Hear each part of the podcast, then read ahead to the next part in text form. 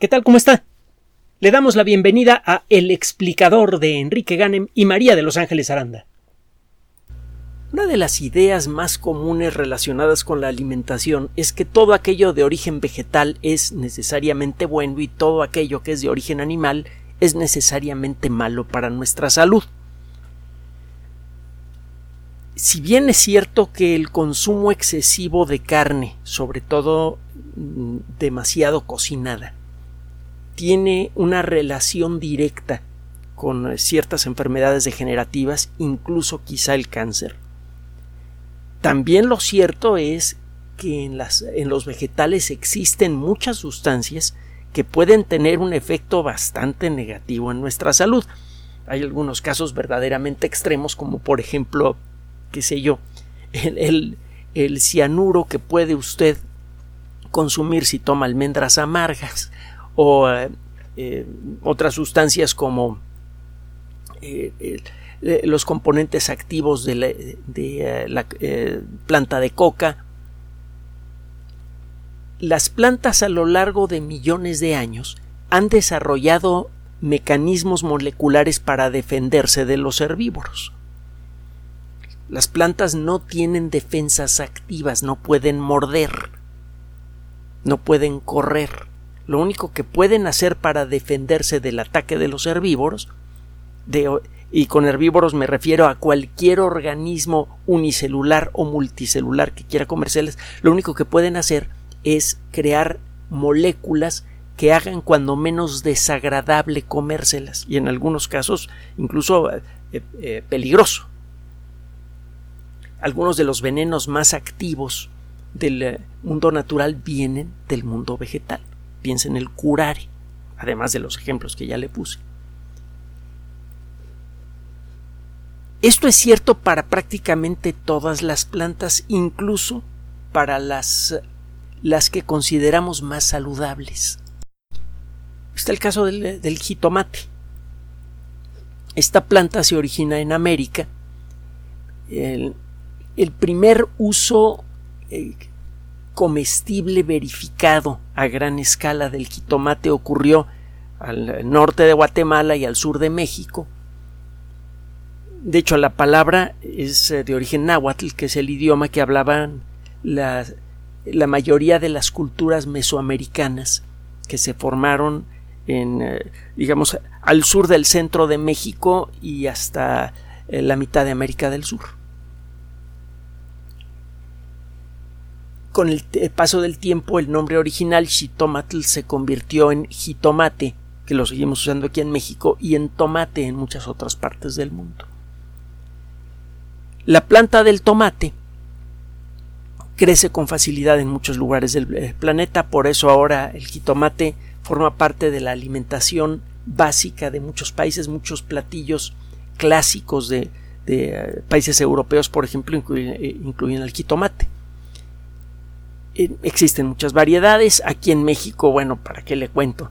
Si usted no conoce las variedades de jitomate que hay aquí en México, se va a ir de espaldas la, primera vez que nos visite, o cuando menos la primera vez que nos visite con la intención de conocer al jitomate, porque va a encontrar que hay muchas variedades, hasta de distintos sabores y colores.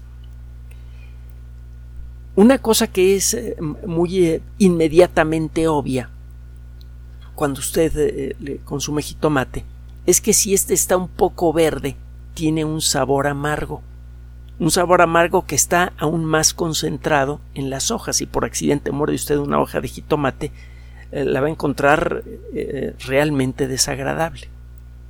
Y si se le van unas cuantas hojas de jitomate, que es casi imposible que esto pase para un cocinero incluso mediocre, pero bueno, si se le va por accidente algunas hojas de jitomate puede llegar a tener algunos problemas digestivos. Y esto tiene que ver con eh, algunas sustancias que encuentra usted en el jitomate. Sustancias que eh, de alguna manera evolucionaron con el paso de millones de años para evitar que toda clase de bichos eh, se trataran de comer al, al jitomate antes que éste pudiera entregar sus semillas, antes que las semillas estuvieran listas para madurar. Hay una sustancia que se llama tomatina, que la encuentra usted precisamente en el jitomate, sobre todo en el jitomate inmaduro o en, eh, o en el resto de la planta. Forma parte de una familia de sustancias químicas que colectivamente se llaman saponinas. Las saponinas son eh, eh, químicos de origen vegetal todos, con lo menos todas las saponinas conocidas, y que eh, son tóxicas en mayor o menor grado, pueden desde producir una simple sensación amarga que en exceso puede ser desagradable, hasta en algunos casos pueden llegar a poner en peligro la vida de quien las consume. Ese, por cierto, no es el caso de la tomatina. Pero bueno, eh, algunas algunas variantes de las saponinas tienen una estructura molecular que cuando se descompone en el interior del cuerpo de un organismo produce eh, esteroides. Las sustancias esteroides tienen, pueden tener un efecto importante en el organismo y en cantidades importantes el efecto puede ser grave. Los esteroides afectan al comportamiento del sistema inmune, afectan al comportamiento del sistema nervioso, etcétera, etcétera. Las saponinas se llaman así porque muchas de ellas, cuando usted eh, eh, lava algunas plantas ricas en saponinas y el agua eh, resultante la agita, aparecen muchas burbujitas. Esta sustancia ayuda a, en algunos casos la puede usted utilizar incluso para lavar, cuando menos elimina olores sirve como una especie de jabón natural. De hecho, todos los jabones son naturales, el último de los casos, pero bueno, sirve como un jabón natural, de ahí el nombre de saponina. En algunas saponinas, le decía yo, pueden llegar a producir efectos severos en el cuerpo. Los efectos más importantes que producen la mayoría de las saponinas eh, son, eh, primero que nada, eh, problemas gástricos, dolor de estómago, diarrea, ese tipo de cosas. En algunos casos, algunas saponinas pueden llegar a producir daño en el hígado. Y en, esos, casos, en esos casos pueden llegar a tener un efecto incluso letal. Las saponinas han sido utilizadas, han sido eh, estudiadas y utilizadas desde hace ya un buen tiempo, porque con algunas pequeñas modificaciones usted puede tomar esa sustancia que utilizó la planta para defenderse del ataque de insectos, por ejemplo, para defender de insectos de manera natural a plantas que no que no las producen o que no las producen en cantidad suficiente. Una, una pesticida natural es precisamente el, eh, un jugo hecho de saponinas. Usted puede eh, espolvorear ese material encima de una planta y durante un tiempo la planta queda protegida contra el ataque de insectos. Cualquier bicho que se pare va a encontrar y que la planta tiene un sabor desagradable y se va a ir o se va a morir, una de las dos.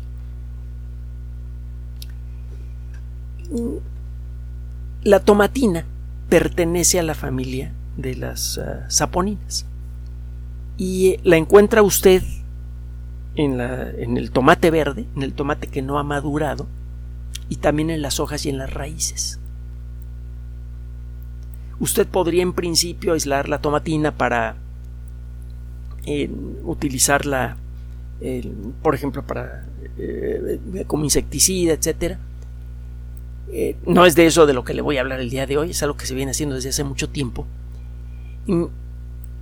resulta que la saponina, las saponinas en general, parece que tienen también un papel ecológico muy importante. Cuando trata usted de sembrar una planta,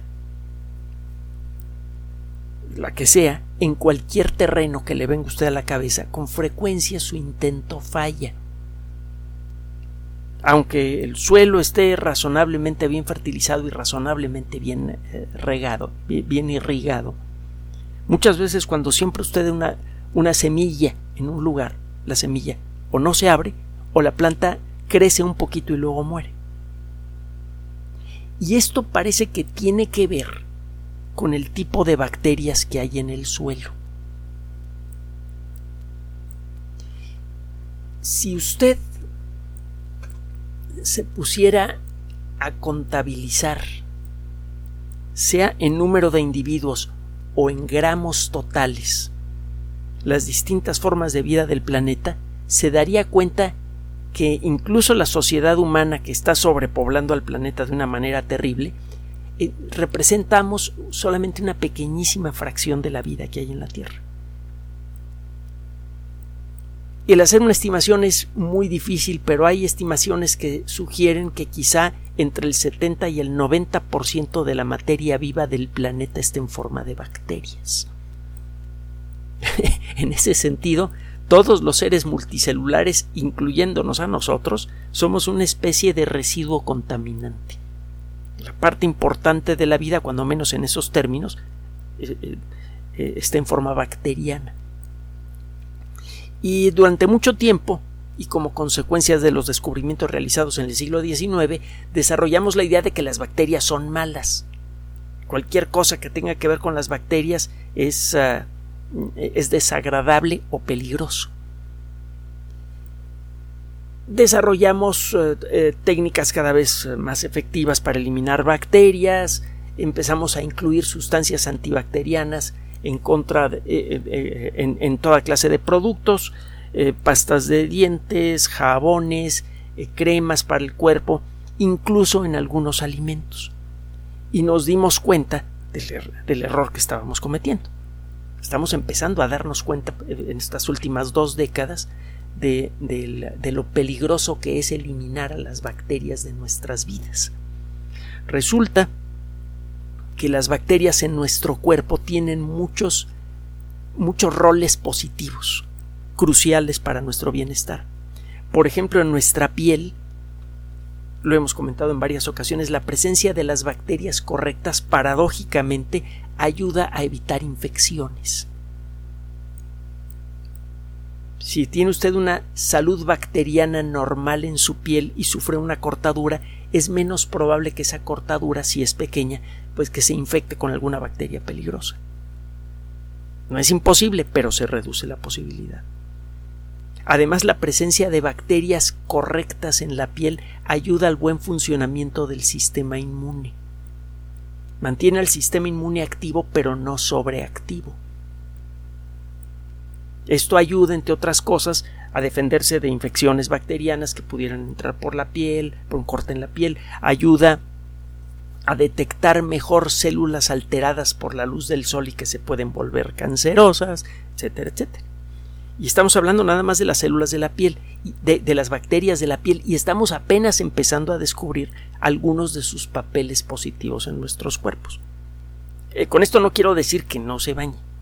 Baño diario ayuda a eliminar el exceso de bacterias, sustancias que eh, producen malos olores y que pueden además favorecer el crecimiento de bacterias peligrosas, etcétera el, baño diario en circunstancias normales con jabones decentes no elimina a todas las bacterias. Y como las bacterias se reproducen muy rápidamente, poco después de que usted se baña, el, el microbioma natural de la piel empieza a recuperarse. En pocas horas está restaurado. Uno de los descubrimientos más importantes para la medicina que se han realizado en las últimas décadas y que está en evolución es el del papel de las bacterias que tenemos adentro del tracto digestivo y lo hemos comentado en muchísimas ocasiones. Esas bacterias parece que tienen un papel crucial para evitar el desarrollo de condiciones degenerativas en nuestro cuerpo, por ejemplo, obesidad extrema, por ejemplo, diabetes, parece que también tienen un papel importante en reducir la probabilidad de que desarrolle usted hipertensión arterial. Incluso eh, eh, existe evidencia que sugiere que el tener el microbioma correcto en el tracto digestivo es un factor importante en la protección contra muchas formas de cáncer. Y para rematar, y esto lo hemos comentado en varias ocasiones también, el tener las bacterias correctas en el tracto digestivo parece que tiene un papel importante en nuestro equilibrio emocional. El desarrollar eh, ansiedad o depresión de manera extrema puede estar eh, a veces relacionado directamente con el microbioma, con la colección de bacterias que tenemos en el tracto digestivo. La evidencia es eh, bastante fuerte. Entonces, el tener las bacterias correctas es necesario para garantizar nuestra salud y conste que apenas está en desarrollo este conocimiento. Conste que, como le dije hace un momento, apenas estamos descubriendo cuál es el papel de las eh, bueno de las bacterias que debemos tener en la piel y el que debemos tener en el tracto digestivo. Y parece que hay otros rincones de nuestro cuerpo en donde deben existir bacterias para eh, eh, garantizar y mantener nuestra salud a largo plazo. Vaya, eh, si nos vamos a extremos, en el interior de nuestras células existen unas estructuras de las que hemos hablado muchísimas veces, las mitocondrias, que tienen su propio ADN y que son bacterias que han vivido ya permanentemente en nuestras células y en las células de nuestros ancestros en los últimos dos mil millones de años. Y son fundamentales para la vida. Si se mueren las mitocondrias, la célula se muere en menos de un segundo. Son fundamentales para la vida. Y hemos descubierto nuevos papeles para las mitocondrias. Hace poco hablamos de eso. Entonces, en nuestro caso, el mantener un microbioma sano es fundamental para nuestra salud y para nuestra vida. Y lo mismo pasa en el ecosistema terrestre. El tener el microbioma apropiado en el suelo es fundamental para la salud de las plantas que crecen en él y la salud de las plantas de un ecosistema es la salud de todo el ecosistema. Sin plantas no hay ecosistemas. A ver si nos aprendemos eso. Bueno, eh, eh, un grupo de investigadores eh, japoneses acaban de publicar un trabajo en una revista que se llama MBio. Hemos platicado de esta revista en otras ocasiones. MBio es una revista que publica trabajos relacionados con ecología, relacionados con biología celular, relacionados con, con eh, eh, biología molecular, etcétera, etcétera. Los trabajos son de muy alto nivel, están sabrosísimos, son muy buenos, y en esta ocasión tuvimos acceso, eh, este fin de semana, a la prepublicación de un artículo. El artículo ya fue aceptado para publicación, y es publicado inicialmente en Internet y, eh, después es publicado en, papel. Y bueno, para los que estamos allí de metiches en el mundo de la ciencia, muchas veces aparecen servicios que le permiten a usted conocer por adelantado la publicación de ciertos trabajos como este, que está bien sabroso. Resulta que este grupo de investigadores de la Universidad de Kioto, principalmente, aunque hay investigadores de otras universidades, eh, se puso a trabajar en el tipo de bacterias que crece alrededor de las, de las raíces de las plantas de tomate. Eh, resulta que las plantas de tomate tienen eh, cantidades importantes de saponinas, en particular de tomatina, en todo el cuerpo de la planta. El, fruto, el, el jitomate, al principio tiene mucha tomatina y según va madurando esa tomatina va cambiando su identidad molecular. Cuando está bien maduro el jitomate ya perdió ese sabor amargo que asociamos con la tomatina. Pero la tomatina sigue presente en el resto de la planta, incluso en las raíces. ¿Por qué? La tomatina podría tener sentido en las hojas de la planta porque el sabor amargo ayuda a alejar a los insectos que se comen a la planta. Pero las raíces, ¿para qué? Eh, la, cantidad de tomatina en las raíces es importante y no parece ser eh, eh, la tomatina podría servir para alejar a bichos que puedan parasitar las raíces de la planta. Por ejemplo, los nemátodos. Los nemátodos, los nemátodos son gusanitos cilíndricos. Hay muchos tipos de nemátodos diferentes. De hecho, es uno de los eh, grupos zoológicos más abundantes que hay. Me parece que el número de, especies conocidas de, nemátodos andaba por allá de 300.000, que son un montón para un solo grupo zoológico. Mm, hay muchos eh, nemátodos parásitos. Muchos de los medicamentos que, que, quitan a los parásitos con una sola toma atacan nemátodos precisamente en nuestro cuerpo. Y algunos nemátodos parásitos pueden producir eh, cosas terribles, pueden aparecerle nemátodos en los ojos, eh, pueden llenar sus piernas de nemátodos y estas se hinchan de una manera espectacular. Eh, los nemátodos son, son bichos de cuidado y se comen las raíces de muchas plantas.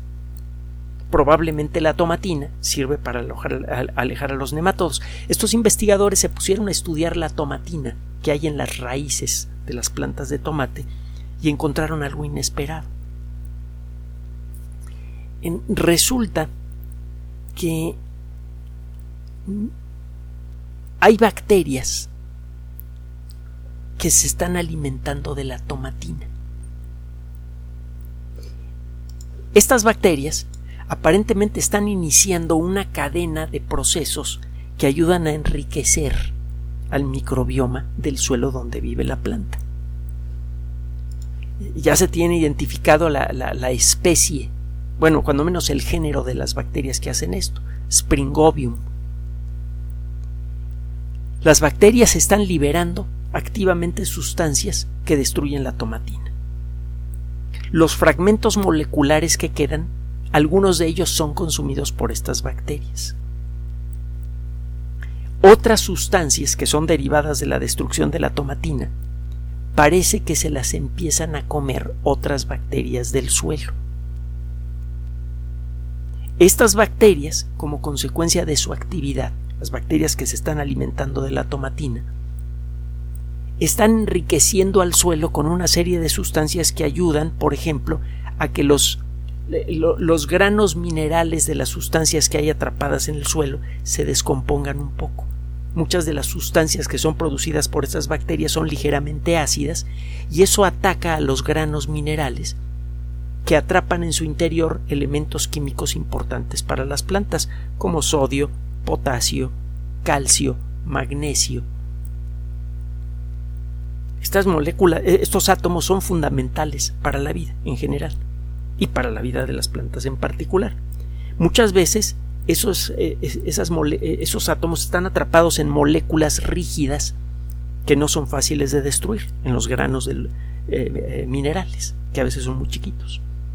Bueno, pues la actividad de las bacterias ayuda a descomponer poco a poco a los granos minerales y a liberar esos, elementos químicos tan fundamentales para las plantas.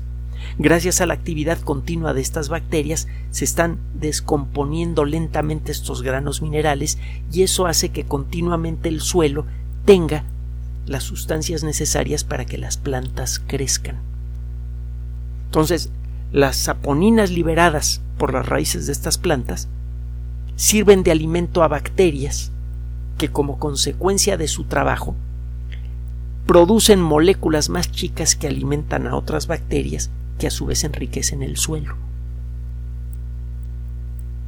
Este proceso se da en muchas otras plantas que producen también saponinas. Las saponinas son muy comunes. La tomatina es solamente una de muchas moléculas que pertenecen a esta familia. Existe además eh, eh, la sospecha de que otro tipo de bacterias tienen relaciones similares con plantas que no producen saponinas o que no las producen en grandes cantidades. Aparentemente, las sustancias que en la parte aérea de la planta sirven para alejar parásitos, en la parte terrestre ayudan a crear un ecosistema sano, un ecosistema bacteriano sano, que favorece el crecimiento no solamente de la planta que está liberando esa sustancia, sino de otras plantas también. Recientemente, varias, eh, varias personas, entre ellas algunos científicos y algunas personas del mundo de la tecnología, eh, dijeron que el, hicieron algunas declaraciones que suenan así muy escandalosas. El sembrar árboles no sirve para nada el reforestar no sirve para nada. Y eh, extrañamente tienen razón. Si usted en un esfuerzo por reforestar siembra muchos pinos, por ejemplo, o siembra muchos otros eh, muchos ejemplares de, de un solo árbol, usted lo que hace es cubrir de verde durante un tiempo una zona que fue devastada, da la impresión de que le está usted recuperando, pero está usted empobreciendo el suelo. Si usted siembra muchos pinos en un lugar, por ejemplo, al cabo de un tiempo, el, el terreno se vuelve casi infértil. Aparentemente parte del problema tiene que ver precisamente con esto.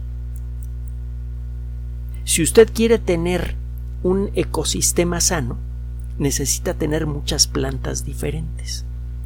En los ecosistemas sanos encuentra usted una cantidad importante de especies diferentes de plantas de alguna manera la presencia de muchas plantas, de muchas maneras diferentes, la presencia de muchas especies de plantas es fundamental para tener un ecosistema sano. Por un lado, cada especie de planta tiene un rol ecológico diferente.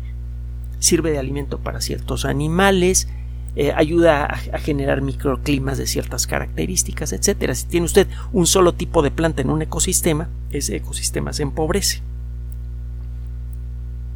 Y lo mismo pasa con, el, con la tierra, con el microbioma de la tierra. Si tiene usted un solo tipo de planta, solamente se va a generar una cadena de, de, ah, de, dependencias bacterianas y va a tener usted un ecosistema bacteriano hecho de unas pocas especies. Tengo usted el ejemplo de, de la planta de tomate. La planta de tomate produce tomatina. La tomatina es consumida por un cierto tipo de bacterias Springobium, los residuos de lo que queda le sirven de alimento a otras bacterias diferentes. Si usted tuviera únicamente plantas de tomate sembradas en un cierto terreno, en un terreno, usted tendría siempre el mismo tipo de bacterias, las de Springobium y las que se alimentan de los residuos que Springobium no se comió. la cantidad total de especies bacterianas que encuentra usted en el suelo de un lugar en donde hay monocultivos es baja. Y esto significa que la cantidad de bacterias que pueden estar produciendo sustancias diferentes que ayuden a enriquecer el suelo, más bien la cantidad de tipos diferentes de bacterias que pueden producir sustancias que enriquecen el suelo es baja también. Si quiere tener usted un ecosistema sano, necesita usted muchos tipos de vegetales que soporten a muchos tipos de bacterias diferentes que realizan muchos tipos de trabajos moleculares con el suelo. Eso ayuda a liberar muchas moléculas fundamentales que ayudan a mantener la vida de muchas plantas diferentes por mucho tiempo. Los monocultivos no consiguen esto. Este descubrimiento entonces puede ayudar primero que nada a entender por qué se necesita una una gran cantidad de plantas diferentes en un ecosistema para que éste mantenga su, su salud. Puede darnos nuevas claves sobre lo que debemos hacer para recuperar ecosistemas que han sido dañados. No basta con sembrar pinos en un lugar en donde antes había un bosque hecho y derecho. Esta tecnología además podría ayudarnos a encontrar nuevas maneras de enriquecer el suelo de manera natural. Con esto reduciríamos de, manera espectacular el uso de fertilizantes que le están haciendo un daño brutal no solamente a los ecosistemas terrestres, sino también a los ecosistemas marinos. También hemos hablado de eso. El exceso de fertilizantes que están siendo arrastrados, que está siendo arrastrado por los ríos, está alterando al plancton marino. Y eso es una idea terrible, el meterle mano al plancton marino, de allí respiramos.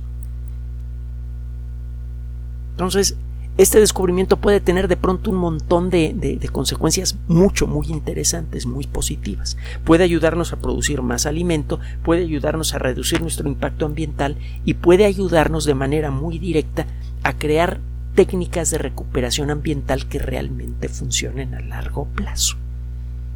Como siempre, cuando usted mira una revista científica, y se producen montones de revistas científicas todos los meses, acaba encontrando estos trabajitos que están escondidos en una palabrería densa. Si usted logra pasar la barrera de la palabrería, encuentra detrás ideas que pueden en el corto, mediano o incluso en el largo plazo ayudarnos a crear un mundo mejor para todos. Lo hemos dicho muchas veces, la ciencia es una de las actividades más positivas, más optimistas que existen. Gracias por su atención. Además de nuestro sitio electrónico www.alexplicador.net, por sugerencia suya tenemos abierto un espacio en Patreon, el explicador Enrique Ganem, y en PayPal, el explicador patrocinio por los que gracias a su apoyo sostenemos este espacio. Puede usted descargar gratuitamente estos audios en formato MP3 en Spotify y en iTunes como El Explicador sitio oficial y en SoundCloud como El Explicador y con formato de video en YouTube en El Explicador sitio oficial. Recuerde nuestras redes sociales de siempre, Twitter Enrique-Ganem y en Facebook Enrique Ganem sitio oficial, El Explicador y los grupos que usted ya conoce. Finalmente, el explicador siempre somos María de Los Ángeles Aranda y Enrique Ganem. Gracias.